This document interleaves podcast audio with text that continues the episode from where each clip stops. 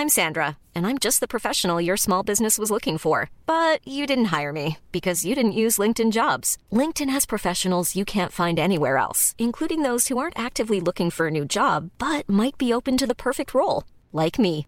In a given month, over 70% of LinkedIn users don't visit other leading job sites. So if you're not looking on LinkedIn, you'll miss out on great candidates like Sandra. Start hiring professionals like a professional. Post your free job on linkedin.com/people today.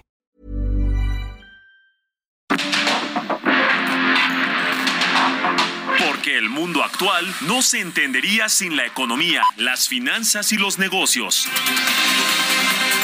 Acompaña a Mario Maldonado, el columnista de negocios más joven y objetivo del periodismo financiero en su programa. Bitácora de negocios. Participa en el reto Actinver 2022. Aprende del mundo financiero con más de 150 cursos, talleres y conferencias impartidas por más de 70 expertos de Actinver, la Bolsa Mexicana de Valores, entre otros especialistas. Practica en un simulador que recrea los movimientos de la bolsa en tiempo real. Podrás ganar hasta 500 mil pesos en efectivo. Inscríbete en retoactinver.com. Aprende, practica y gana con el reto Actinver 2022. ¡Hola, Miami!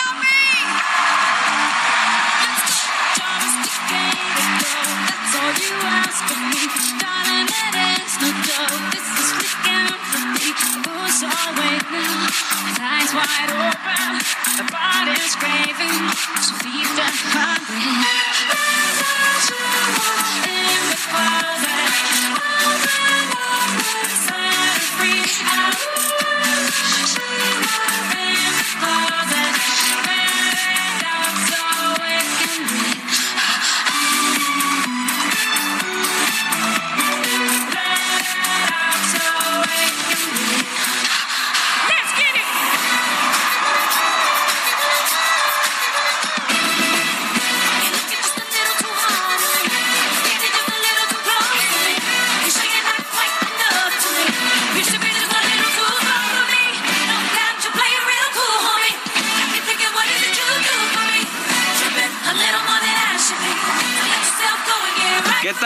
están? Muy buenos días. Bienvenidos a Bitácora de Negocios. Yo soy Mario Maldonado. Me da mucho gusto saludarlos en este miércoles 28 de septiembre del 2022.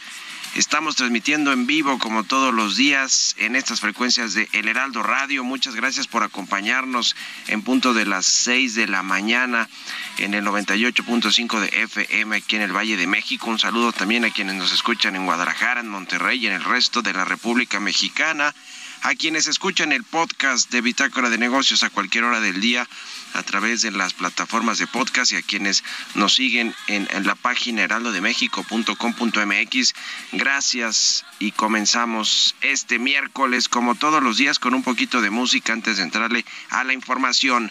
Esta semana estamos escuchando fragmentos de las participaciones de cantantes mujeres que han protagonizado el medio tiempo del el Super Bowl, este show que es visto por muchos millones de personas en el mundo y todo a propósito de que se confirmó que Rihanna va a ser la cantante que estará presentándose en el Super Bowl del próximo febrero.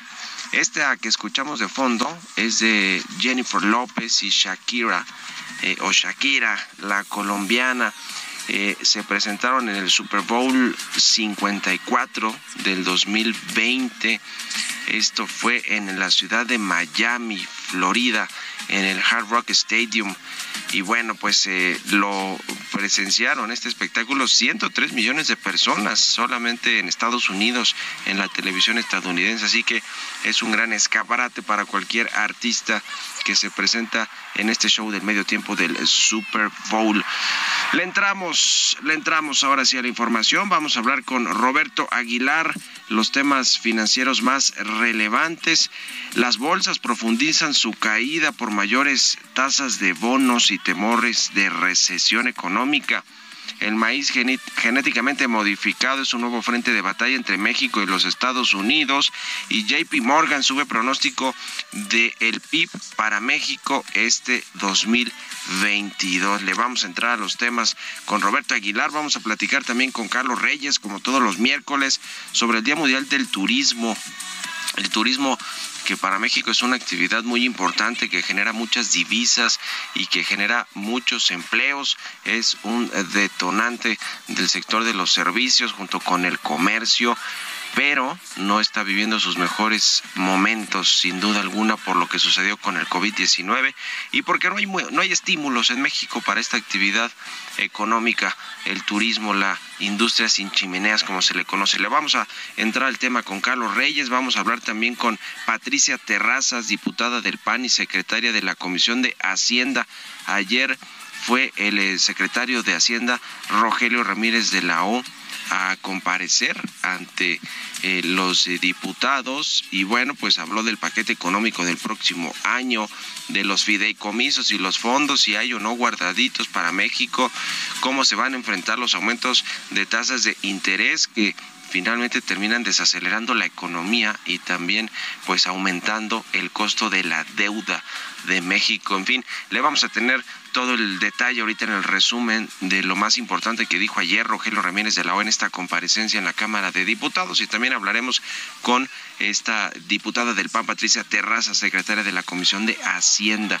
Y hablaremos también con Carlos González de Monex sobre la tasa de desempleo, el dato que tuvimos ayer por parte del INEGI que repuntó a 3.28% en agosto la tasa de desempleo y rompió dos meses con descensos. ¿Qué está pasando con el empleo en México? También eh, pues hay nuevas rutas para el aeropuerto Felipe Ángeles que se están peleando entre los eh, militares que llevan este aeropuerto y los que llevan los servicios aéreos y están al control de la Dirección de Aeronáutica Civil. ¿Por qué? Pues porque México nada más no logra recuperar su categoría 1 de seguridad aérea y no se pueden abrir vuelos eh, de México a Estados Unidos porque no tenemos esta categoría número uno. Así que vamos a entrar a todos estos temas hoy aquí en Bitácora de Negocios. Así que quédense con nosotros en este miércoles 28 de septiembre.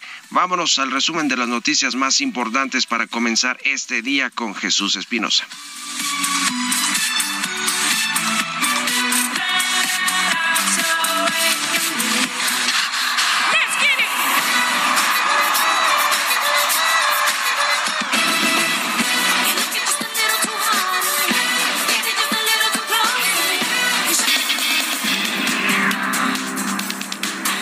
Durante su comparecencia en la Cámara de Diputados, el secretario de Hacienda, Rogelio Ramírez de la O, aseguró que el paquete económico mantendrá una política fiscal prudente y responsable el próximo año.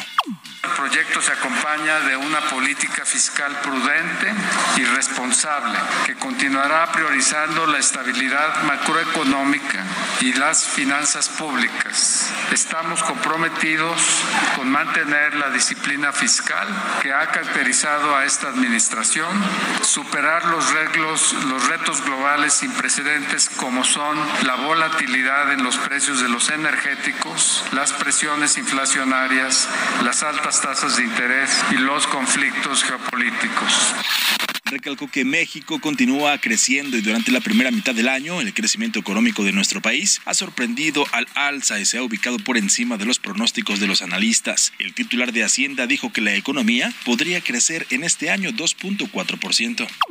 Al día de hoy, nuestra economía ha ligado tres trimestres consecutivos de expansiones en un contexto de fortaleza del mercado interno, recuperación del consumo privado y del turismo a nivel nacional, así como de los avances en materia de inversión pública y privada. Así estimamos que en 2022 el crecimiento real del Producto Interno Bruto se ubique entre 1.9 y 2.9% anual, con estimación puntual de 2.4% mientras que para el 2023 Rogelio Ramírez de la O prevé que se expanda a 3.0%. Programa incluido en el paquete 2023 anticipa que la economía de México será impulsada por el fortalecimiento del mercado interno y la relocalización de empresas hacia nuestro país. En este contexto se prevé que el crecimiento real del producto en 2023 alcance un rango de entre 1.2 a 3.0%. el presidente Andrés Manuel López Obrador informó que México planea construir un centro de exportación de gas natural licuado por un valor de entre 4 mil y 5 mil millones de dólares en el Golfo de México, que ayudará a satisfacer la demanda europea.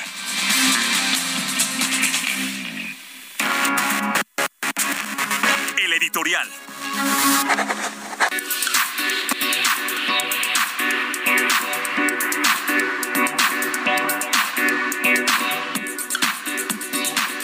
Pues no le fue del todo mal a Rogero Ramírez de la O ayer en esta comparecencia ante los diputados, tanto del partido del presidente López Obrador de Morena, pero por supuesto de la oposición, que fueron los legisladores pues más críticos a lo que ha sucedido con la economía en estos cuatro años, porque en realidad esta comparecencia es por el informe, el cuarto informe de gobierno, la glosa del informe del presidente López Obrador, pero por supuesto que se aprovechó para preguntarle a el secretario de Hacienda sobre el paquete económico 2023, que ya lo había ido a presentar y, y a explicar en teoría, pero no perdieron la oportunidad los legisladores de oposición para preguntarle cosas y sobre todo pues para recriminarle algunos otros asuntos de los supuestos económicos que están incluidos en este paquete 2023 como el del crecimiento económico. Ya dijo en esta comparecencia Rogelio Ramírez de la O que se pueden hacer ajustes, hay margen para ajustar este paquete económico 2023, aunque pues defendió que sus cálculos, sus estimaciones son, son prudentes y que le dan margen de maniobra también a la administración para hacer ajustes, pero lo que sí dijo es que no se va a tocar el gasto social ni la inversión física. La inversión física que casi al 80% está comprometida en los proyectos prioritarios del presidente López Obrador, es decir, no hay para más en proyectos de infraestructura, ni siquiera ha salido este tercer paquete de inversión en infraestructura que le han pedido una y otra vez los empresarios al gobierno. ¿Por qué? Pues porque al presidente el observador solamente le interesan sus, eh, sus proyectos y el resto de la infraestructura, de las carreteras y todo lo que tiene que ver con otros proyectos en otros estados que no son los del sureste mexicano, pues no le interesan al presidente el observador. Pero interesante lo que comentó también con respecto a las tasas de interés, les llamó monstruos las tasas de interés que finalmente pues terminan eh, haciendo que la economía global, porque sucede en todo el mundo, la Reserva Federal y los bancos centrales en el mundo están aumentando la tasa de interés, pues lo que lo que hacen es pues restringir el dinero en la economía y eso hace que también y hacer más caros los créditos y eso hace que pues la economía crezca menos, se desacelere. Y además de todo le pone presión a las tasas de, de, de interés que están pagando los gobiernos, como el caso de México, por su deuda, la tenencia de la deuda por parte de em, empresas y de fondos eh, privados, pues se hace más fuerte o cuando se quiere refinanciar esta deuda, pues se tiene que buscar dinero más caro y eso lo explicó bien el secretario de Hacienda, le pone mucha presión a las finanzas públicas y al eh, presupuesto del próximo año.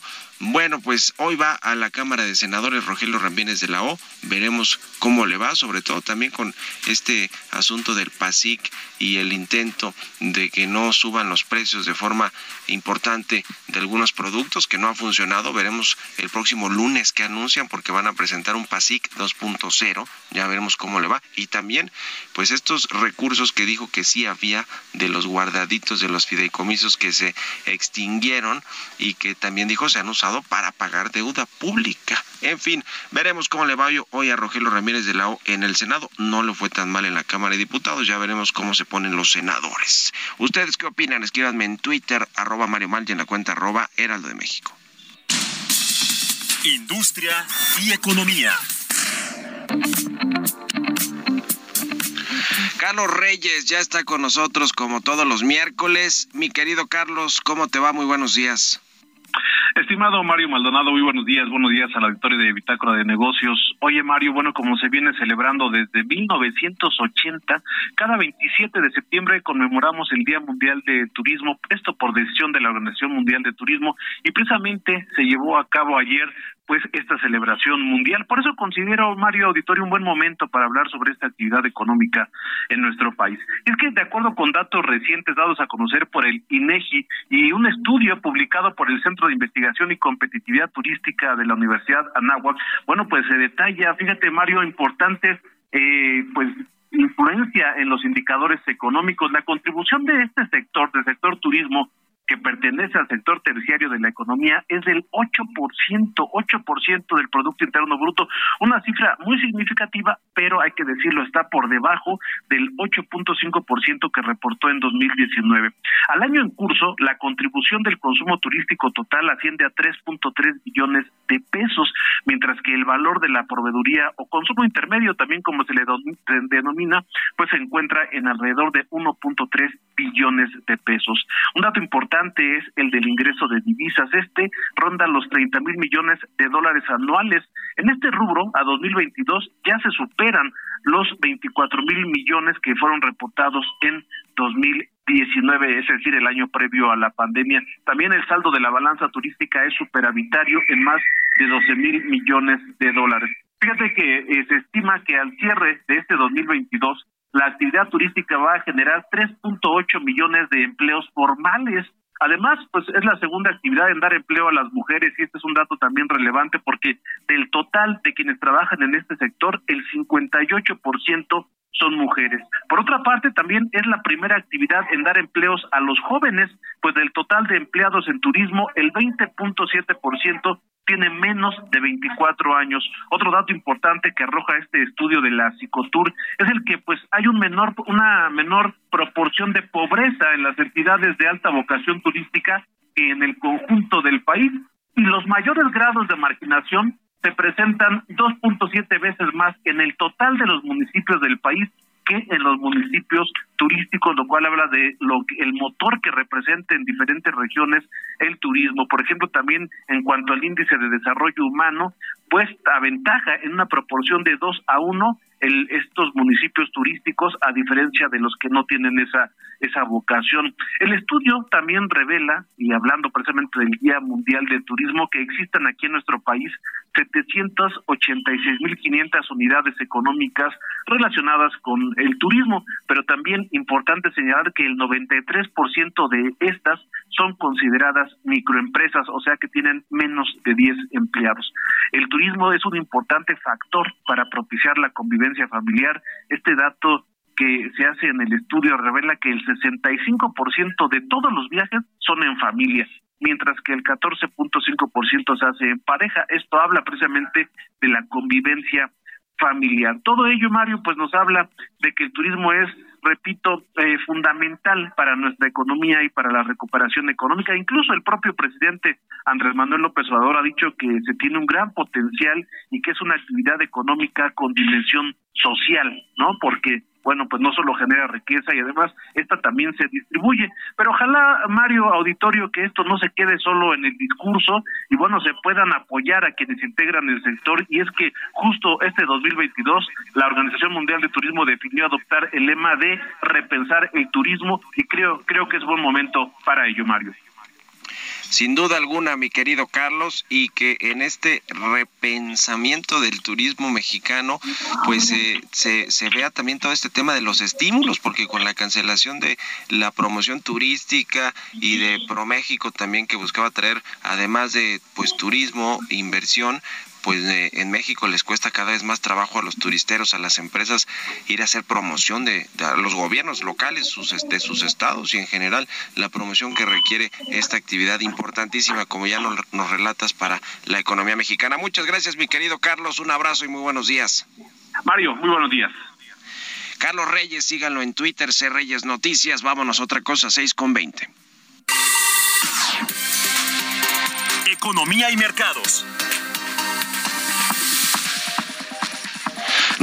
Roberto Aguilar ya está con nosotros como todos los días, tempranito aquí en Bitácora de Negocios. Mi querido Robert, buen día. ¿Cómo estás, Mario? Me da mucho gusto saludarte a ti y a todos nuestros amigos. Fíjate que los mercados bursátiles nuevamente a la baja aumentó la tasa de los bonos de referencia, los bonos eh, de los Treasury Bonds de Estados Unidos, y esto intensificó el temor de una recesión mundial, lo que hacía que los inversionistas se refugiaran en el dólar, castigando a las divisas de la región asiática y yo diría de todo el mundo. Los rendimientos de los bonos del Tesoro estadounidense a 10 años superaban el 4% por primera vez desde el 2010, ya que los mercados apuestan a que la Reserva Federal podría tener que llevar la tasa por encima del 4.5 5% en su cruzada contra la inflación y esto incluso a costa de una recesión. La libra esterlina también se vio eh, presionada nuevamente después de que Moody's advirtiera que los recortes fiscales del Reino Unido serían negativos para la situación crediticia del país. las bolsas europeas también resintieron el entorno global de preocupación que se agravó por el deterioro de las relaciones con Rusia tras los referendos de anexión en Ucrania y las fugas en los gasoductos, en el gasoducto de Nord Stream que hemos platicado desde ayer, Mario, ahora la OTAN y la propia Unión Europea lo, calificaron como sabotaje.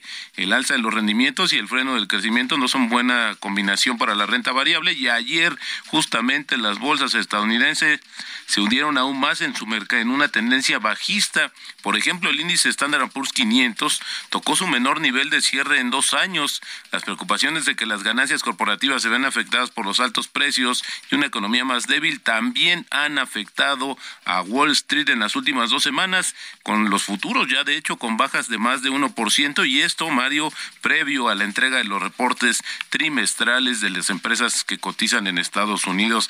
Fíjate que el secretario de Agricultura de Estados Unidos continúa hablando con funcionarios en México sobre la inminente prohibición del maíz genéticamente modificado en ese país y agregó que será importante tener claridad sobre el tema en 2023. Hay que recordar que un decreto emitido a finales del 2020 por el presidente de México apunta a eliminar gradualmente el maíz transgénico y el herbicida glisofato para el año 2024. Estados Unidos podría aludir al pacto comercial al TEMEC para desafiar las políticas de México si es necesario. Esto lo dijo ayer ya el secretario de Agricultura y se abre un nuevo frente de batalla entre México y Estados Unidos. También te comento que analistas de JP Morgan elevaron su pronóstico de crecimiento del PIB del tercer trimestre, así luego, luego rapidito, Mario, después de que se dieron a conocer los datos de la balanza comercial, y esto también incluyó una mejora de sus expectativas para todo el año. Fíjate que, por ejemplo, tenían un estimado original de 0.5% de crecimiento en el tercer trimestre,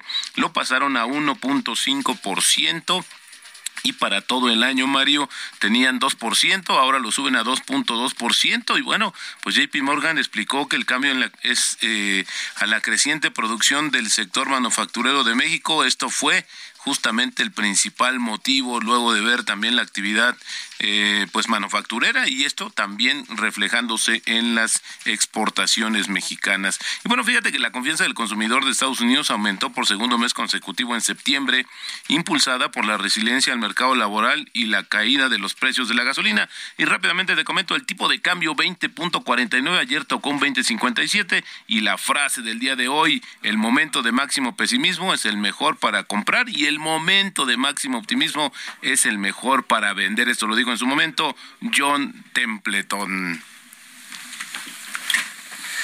Muchas gracias, mi querido Robert, y nos vemos a ratito en la televisión. Gracias, Mario, muy buenos días. Roberto Aguilar, síganlo en Twitter, Roberto AH. Vámonos a una pausa. Regresamos.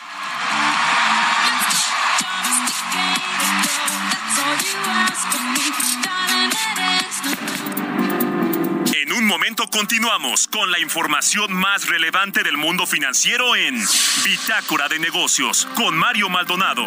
Regresamos.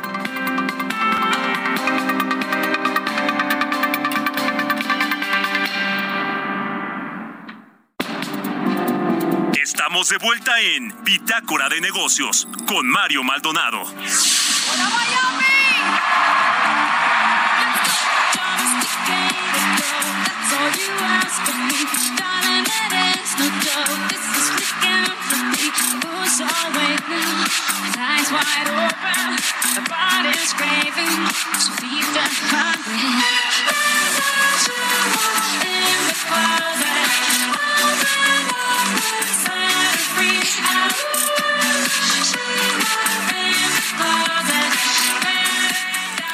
clouds. estamos de regreso aquí en Bitácora de Negocios. Son las 6 de la mañana con 31 minutos, tiempo del centro de México. Y regresamos escuchando un poquito de música antes de entrarle a la información en esta segunda mitad del programa. Ryan Reynolds here from Mint Mobile. With the price of just about everything going up during inflation, we thought we'd bring our prices down. So to help us, we brought in a reverse auctioneer, which is apparently a thing. Mint Mobile unlimited premium wireless. Ready to get 30, 30, bit to get 30, bit to get 20, 20, 20, bit to get 20, 20, bit to get 15, 15, 15, 15 just 15 bucks a month. So, Give it a try at mintmobile.com/switch. slash $45 up front for 3 months plus taxes and fees. Promo rate for new customers for limited time. Unlimited more than 40 gigabytes per month slows. Full terms at mintmobile.com. Estamos escuchando a Shakira y a Jennifer López, quienes se presentaron en el Super Bowl 54 en el show de medio tiempo. Este Super Bowl 54 fue en Miami, en el, Hard Rock Stadium de Miami Gardens, Florida y los estamos escuchando, estos fragmentos, participaciones de mujeres en el medio tiempo del Super Bowl, a propósito de que Rihanna será la, eh, pues la artista que se presentará en el medio tiempo del Super Bowl 57, que se eh, realizará en febrero del próximo año. Así que pues buenas participaciones en general de todos los artistas, pero las mujeres también lo, lo, han hecho muy, muy bien y además cada vez hay más mujeres participando en el medio tiempo, así que qué bien que va a ser Rihanna la cantante en el próximo Super Bowl 57. Vámonos con el segundo resumen de noticias con Jesús Espinosa.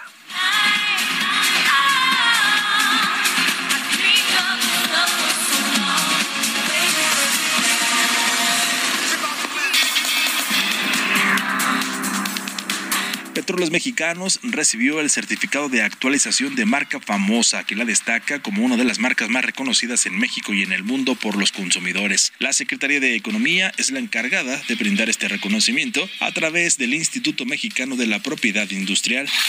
El empleo se reactiva y al mes de agosto liga tres meses de crecimiento al reportar la creación de 177.132 nuevas plazas en comparación con el mes previo, según cifras del Instituto Nacional de Estadística y Geografía. En agosto la población ocupada fue de 57.612.485 personas, cifra ligeramente mayor a la registrada en julio pasado. El INEGI también informó que la economía mexicana registró un déficit en su balanza comercial de 5.498 millones de dólares en agosto, una cifra que se compara con la cifra también negativa de 13.744 millones de dólares del mismo mes de 2021. Con este dato, la balanza comercial acumuló un déficit de 24.402 millones de dólares en los primeros ocho meses de 2022.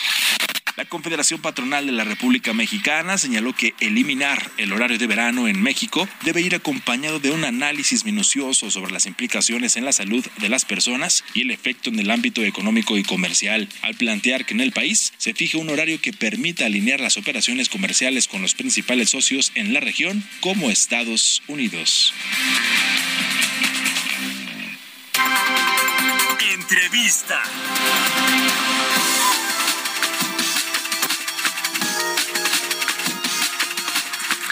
Y bien, le decía que ayer fue a la Cámara de Diputados a comparecer el secretario de Hacienda y Crédito Público, Rogelio Ramírez de la O, y eh, pues habló de varios temas que tienen que ver con el paquete económico del próximo año, de los fideicomisos y fondos que se extinguieron y que dice se han usado para pagar deuda, de si existe o no este guardadito que dijo el subsecretario Gabriel Llorio que tiene el gobierno mexicano para hacerle frente pues a cosas inesperadas, a, como, como pues para lo que servía justamente este fideicomiso de las entidades federativas y el y el fondo petrolero, en fin, todo todo lo que se extinguió y que bueno, pues eh, dice el, el, el, secretario que sí se ha utilizado, en fin, habló de varios temas, la sobreestimación del crecimiento económico que prácticamente ven todos los economistas y los bancos de inversión, los organismos multilaterales.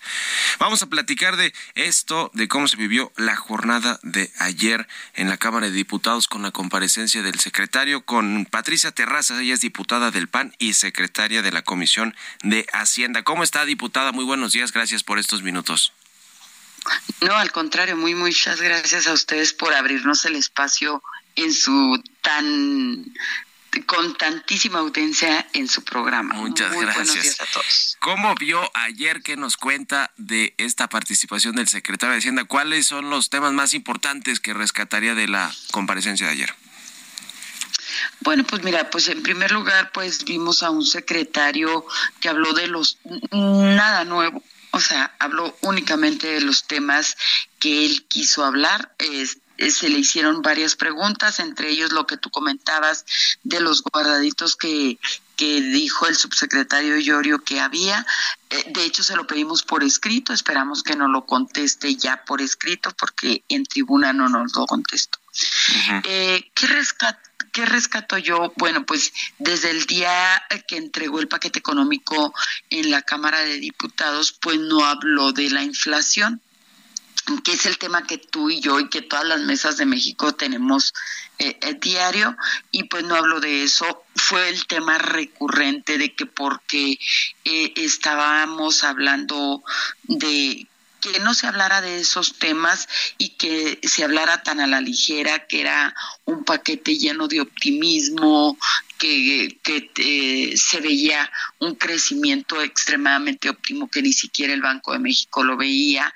Bueno, fueron los temas recurrentes. Un, un paquete con demasiado optimismo y pues bueno, pues son cifras que a las que se a las que quién sabe si llegaríamos luego hasta el final dijo, pues no somos adivinos. Ese fue una de sus respuestas que más me llamó la atención, que dijo, pues no somos adivinos, porque pues también se hablaba del crecimiento en las participaciones de los estados y municipios, pero pues bueno, pues todo depende de cómo vaya el comportamiento del ingreso tributario, que pues espera un crecimiento enorme del crecimiento tributario, que porque pues espera un 17.9 de crecimiento en ingresos petroleros, se espera un crecimiento muy, muy grande en el impuesto sobre la renta, se espera, por ejemplo, casi el 21.16 en el impuesto sobre la renta, en el IVA en un 17%.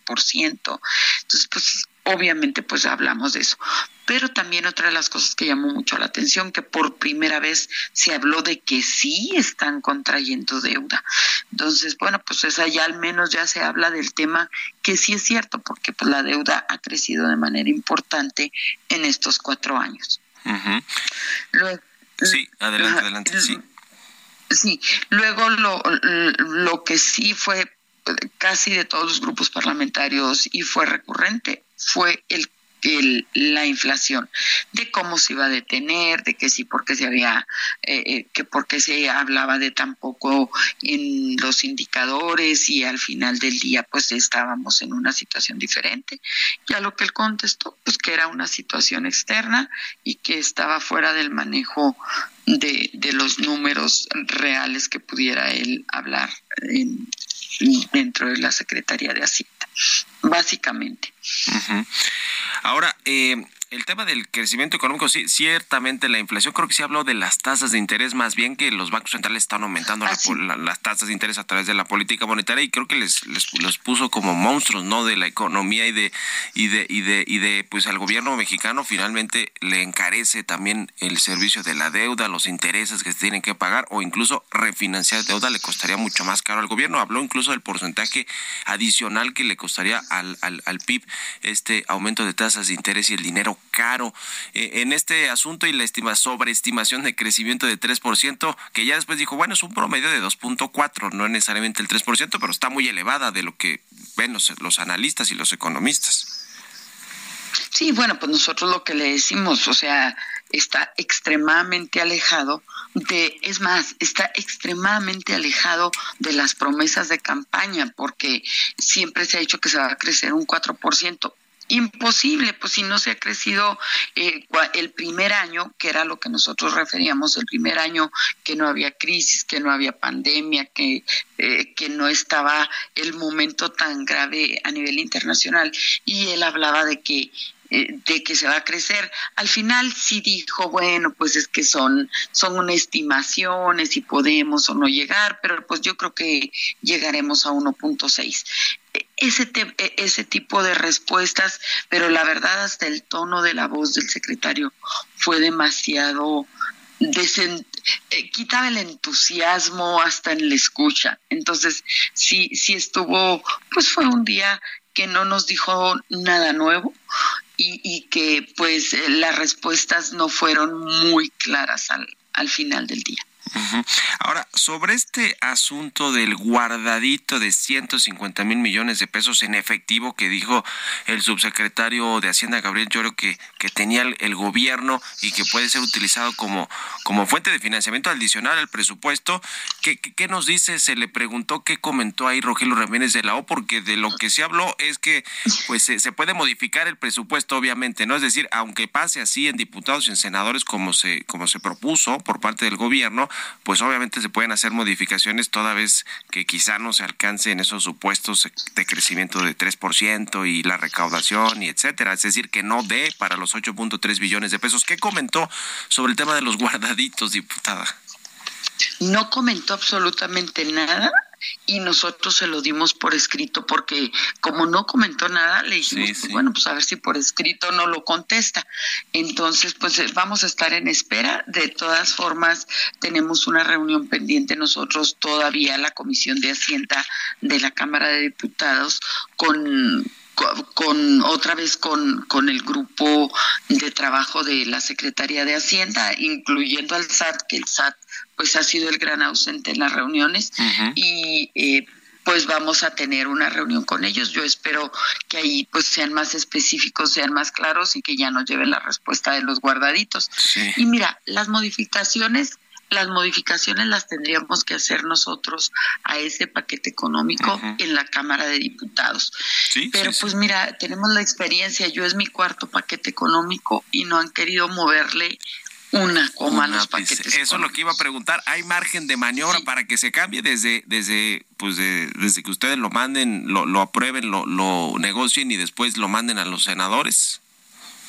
Bueno, pues eh, nunca lo han querido hacer sería un milagro que, que, ahora sucediera. Y mira, yo le quitaría el bienestar, le quitaría el tren Maya, le daría el campo y les, le daría las actividades productivas, porque no puedes estar tú sosteniendo el, el, dinero sin un, sin un estudio socioeconómico. Mira, el mismo presidente lo dijo, no sé si antier o ayer en la, en la mañanera, lo que dijo, yo voy a vivir de la pensión del ISTE, de la pensión de mi esposa y de la pensión generalizada.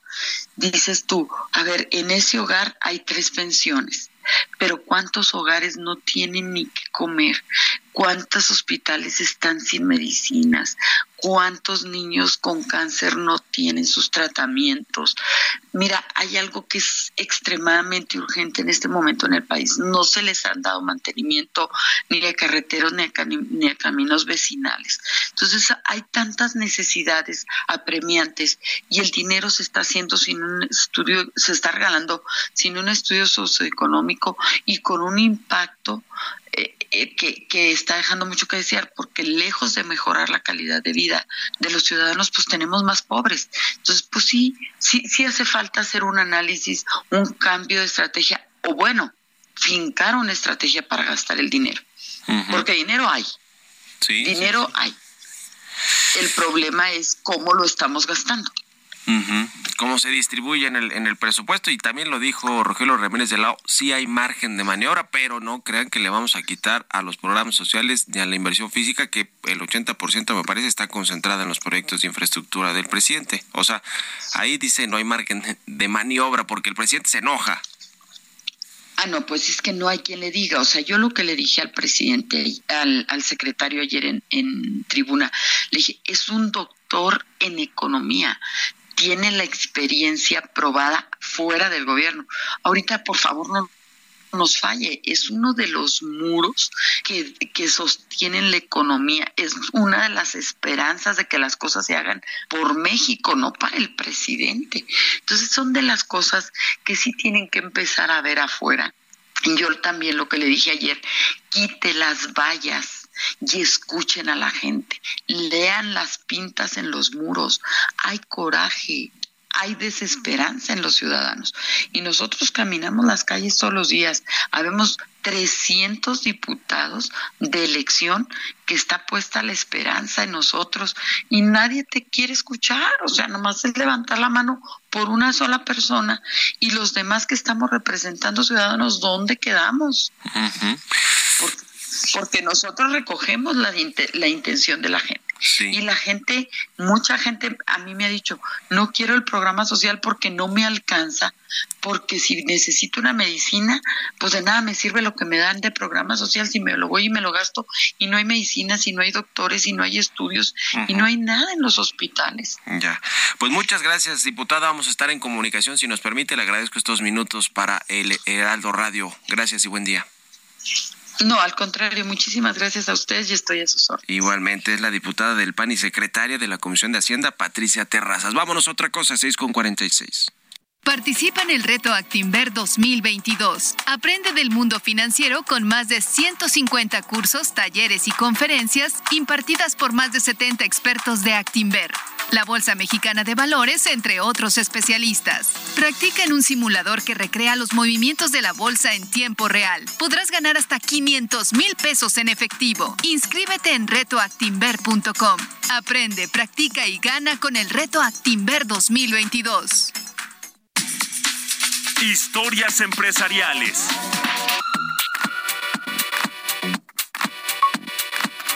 La aerolínea bandera de Panamá Copa Airlines inició operaciones en el aeropuerto Felipe Ángeles. Tendrá tres frecuencias a la semana. Nos platica de esto Giovanna Torres. Compañía panameña de aviación SA, conocida como Copa Airlines, es la aerolínea internacional de Panamá con su centro de conexiones principal en el Aeropuerto Internacional Tocumen, ubicado en Ciudad de Panamá, llamado el Hub de las Américas. Es subsidiaria de Copa Holdings SA y miembro de la red global de aerolíneas Star Alliance. Fue fundada en 1947 por el empresario Alberto Mota Cardoce bajo el nombre Compañía Panameña de Aviación. Esta semana la aerolínea inició operaciones en el Aeropuerto Internacional Felipe Ángeles, la ruta Panamá a IFA. Con tres frecuencias a la semana, ayudará a estrechar los lazos turísticos, comerciales, culturales y sobre todo de amistad entre ambas naciones. Goonies.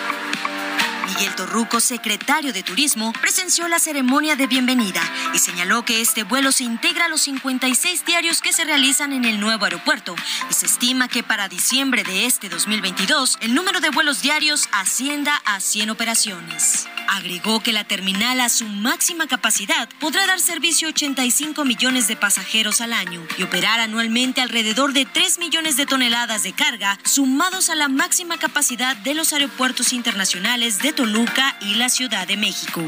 Para Bitácora de Negocios, Giovanna Torres.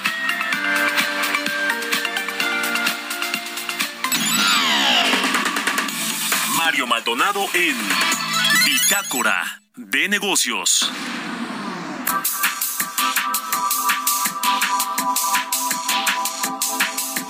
Y bien, vamos a platicar con Carlos González, él es director de análisis económico, cambiario y bursátil de Monex. ¿Cómo estás, Carlos? Buenos días. ¿Qué tal, Mario? Buenos días, buenos días al auditorio. Gusto saludarte.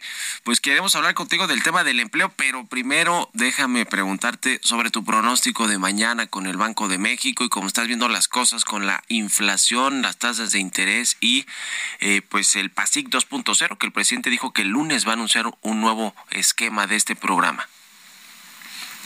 Sí, bueno, eh, estimamos que Banco de México incremente la tasa en 75 puntos base, de tal forma que se ubique la tasa de referencia en 9.25. Y bueno, dado los niveles de inflación que hemos observado recientemente y sobre todo la tendencia alcista en la inflación subyacente, es muy probable que hacia finales de año la tasa de referencia alcance niveles del 10.50 o 10.75. Eh, me parece que todavía continuará esta restricción en cuanto a la política monetaria.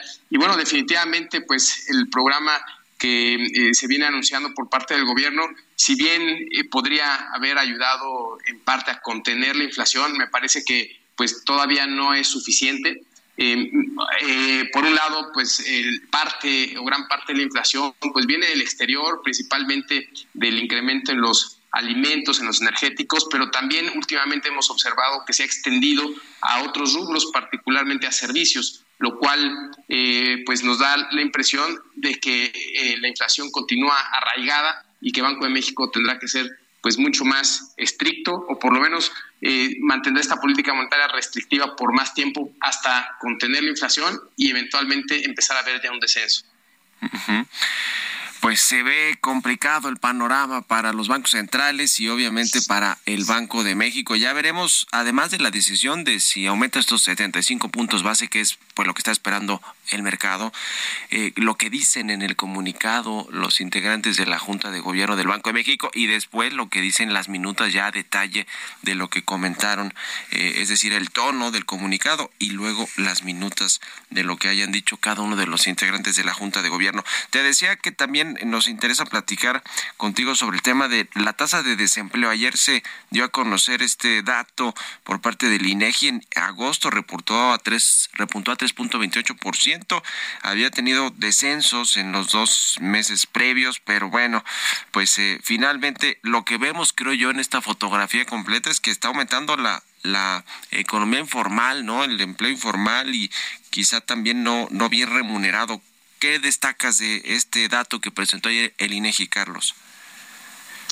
Sí, pues mira, sí vimos un incremento en la tasa de inflación, de, perdón, en la tasa de desempleo, eh, aunque me parece que en conjunto vemos todavía cierta fortaleza en el mercado laboral hasta ahora, hasta el mes de agosto, en donde yo destacaría, eh, por un lado, que en gran parte se vio beneficiado principalmente por el sector industrial y por el sector servicios, pero eh, todavía con más detalle en el sector manufacturero. Me parece que el sector manufacturero, gracias a la reactivación de las cadenas de valor y a la reducción de inventarios se ha visto fortalecido y esto es lo que ha ayudado a que en conjunto eh, pues todos los indicadores de empleo eh, se hayan mantenido pues relativamente estables sobre todo a pesar de un contexto complicado y a pesar del incremento en las tasas de interés.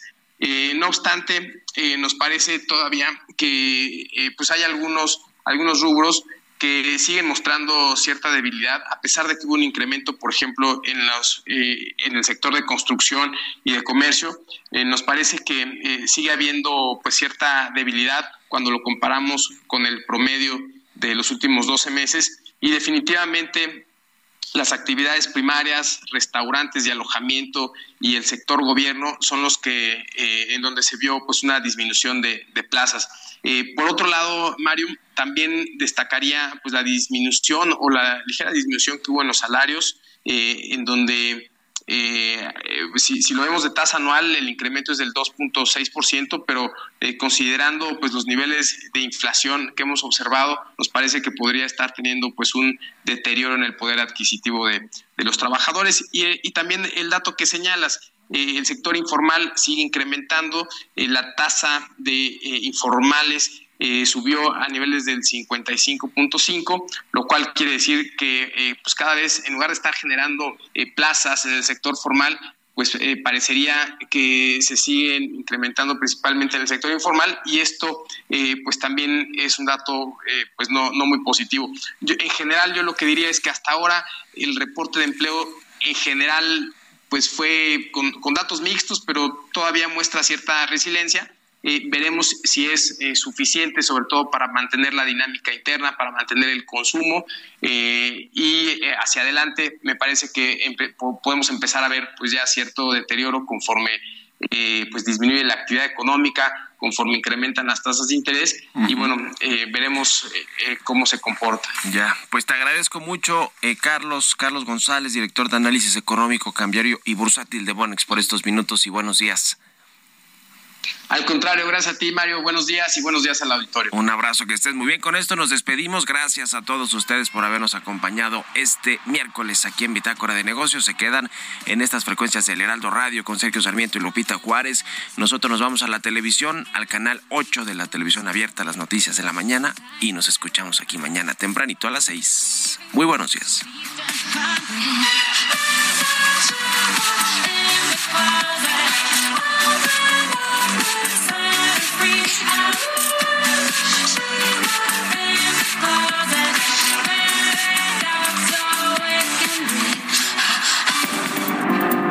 Esto fue Bitácora de Negocios con Mario Maldonado.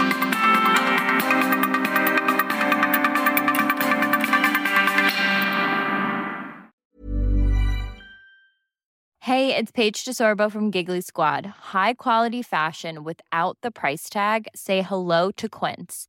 I'm snagging high-end essentials like cozy cashmere sweaters, sleek leather jackets, fine jewelry, and so much more. With Quince being 50 to 80% less than similar brands.